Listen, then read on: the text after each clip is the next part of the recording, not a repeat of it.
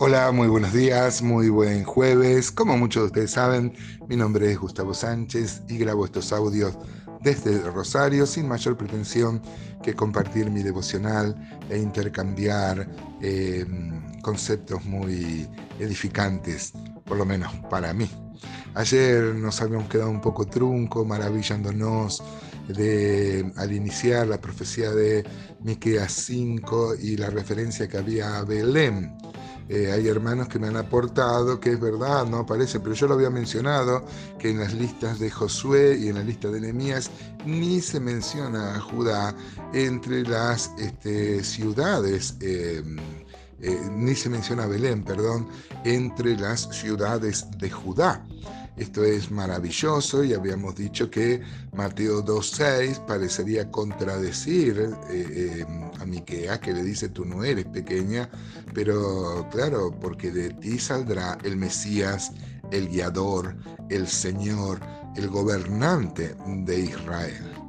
Y acá encontramos, hermanos, ayer eh, nos maravillábamos y lo decíamos muy por encima, pero acá encontramos un principio bíblico. Siempre tenemos dos personas, dos opiniones este, sobre un mismo tema. Usted puede juntar a 10 personas y le pregunta sobre un hecho, sobre una persona y va a encontrar 10 opiniones diferentes. Pero acá encontramos una descripción. Belén en realidad era una ciudad pequeña en cuanto a lo civil, en cuanto a lo, a, la cantidad de gente que la habita, a su poderío militar o su capacidad de defensa. No, no, era una ciudad pequeña. Pero ¿por qué dice que no es pequeña? Porque Dios la va a elegir para ser el, el lugar donde van a ser el Mesías.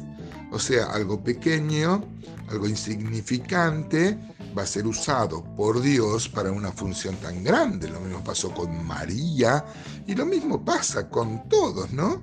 Ayer veíamos que los sacerdotes sabían perfectamente en dónde debían hacer el Mesías, pero no se movieron hasta ahí para para, para alabar. ¿no? Vamos a recordarlo, Mateo 2.4 dice, y convocado todos los principales sacerdotes y los escribas del pueblo, les preguntó dónde había de nacer el Cristo, y ellos dijeron, los sacerdotes, en Belén de Judea, porque así está escrito por el profeta, se refería a Miqueas. Y tú, Belén, de la tierra de Judá, no eres la más pequeña entre las príncipes de Judá, porque de ti saldrá un guiador que apacentará a mi pueblo Israel. Eh, Belén era insignificante, inclusive el Señor venía de Galilea y ustedes recordarán cuando este, Natanael, cuando Felipe va a buscar a Natanael, este hijo de Ptolomeo, eh, vamos a leerlo, dice Juan 7:40, entonces algunos de la multitud oyendo estas palabras decían verdaderamente este es el profeta, otros decían este es el Cristo. Pero algunos decían, de Galilea ha de venir el Cristo. No dice la escritura que del linaje de David y de la aldea de Belén. ¿De dónde, eh, de dónde era David? Ha de venir el Cristo. Y hubo entonces disensión entre la gente a causa de él. Claro, este, todos decían, eh, ¿cómo va a venir de Galilea? Tenía que venir de Belén. En realidad venía de Belén, pero cuando no hay la información, eh, exacta, la gente eh, se arman unas discusiones bárbaras. ¿no? El tema es que Dios escoge las cosas pequeñas del mundo para eclipsar la gloria de, de, los grandes, ¿no? Eh, ahora vamos a ver el texto que yo me estaba refiriendo, que estaba en Juan 1, pero me acuerdo también de, por ejemplo, de Gedeón. ¿Se acuerdan si uno ve la historia de Gedeón en Jueces capítulo 6? Este, Dios quería llamar a Gedeón para una misión muy grande. Sin embargo, eh, Gedeón, como hacemos todos y como hacen todos los profetas eh, bíblicos, sienten su insignificancia, eh, sienten su, su indignidad para esa función. ¿no? Jueces 6:14 dice, mirándole Jehová. Y yo me imagino que Jehová le miraba con un amor tan grande, le dijo, ve con esta tu fuerza y salvarás a Israel de la mano de los madianitas. ¿No te envío yo? Entonces le respondió Gedeón, Ah, Señor mío, ¿con qué salvaré yo Israel? He aquí que mi familia es pobre en Manasés y yo el menor de la casa de mi padre.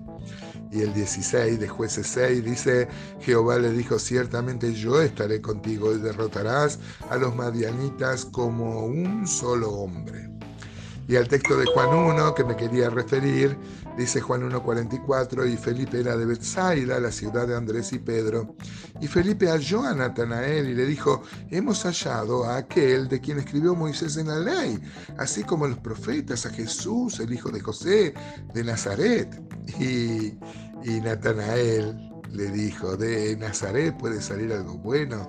Y le dijo Felipe, ven y ve, ¿no? Se maravillaba Natanael, ¿cómo nos maravillamos nosotros de que podamos ser usados por Dios o que Dios nos dé una función eh, tan importante? En realidad los negocios del Padre son los más importantes, tienen que ver con la salvación de las personas, ¿no? Esto hace que la iglesia de Jesucristo sea la institución más gloriosa que hay sobre la tierra, mayor que cualquier multinacional, por las personas que la conforman, no por el dinero que tiene, no, sino por la función que Dios le ha encomendado y por ser receptoras contenedoras del Espíritu Santo y del mensaje más glorioso que puede escuchar una persona. El apóstol Pablo dice que tenemos este tesoro en vasos de barro, ¿no? ¿Se, acuerda? 2 Corintios 4.7. Pero si uno va a los Corintios, a 1 Corintios 1.27, Dice, escuche bien esto, dice,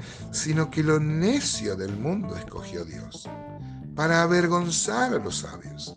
Y lo débil del mundo escogió Dios para avergonzar al fuerte. Y lo vil del mundo y lo menospreciado escogió Dios. Y lo que no es para deshacer lo que es, a fin de que nadie se jacte en su presencia. Amados hermanos, un una breve reflexión, una breve aplicación a nuestra vida. No puedo salir de el asombro de que Dios elija una ciudad tan insignificante, hombres tan insignificantes para una función majestuosa, gloriosa. La diferencia es que Dios en nosotros, haciendo la gran obra. Nosotros somos instrumentos nomás. Había un predicador que me gusta mucho a mí.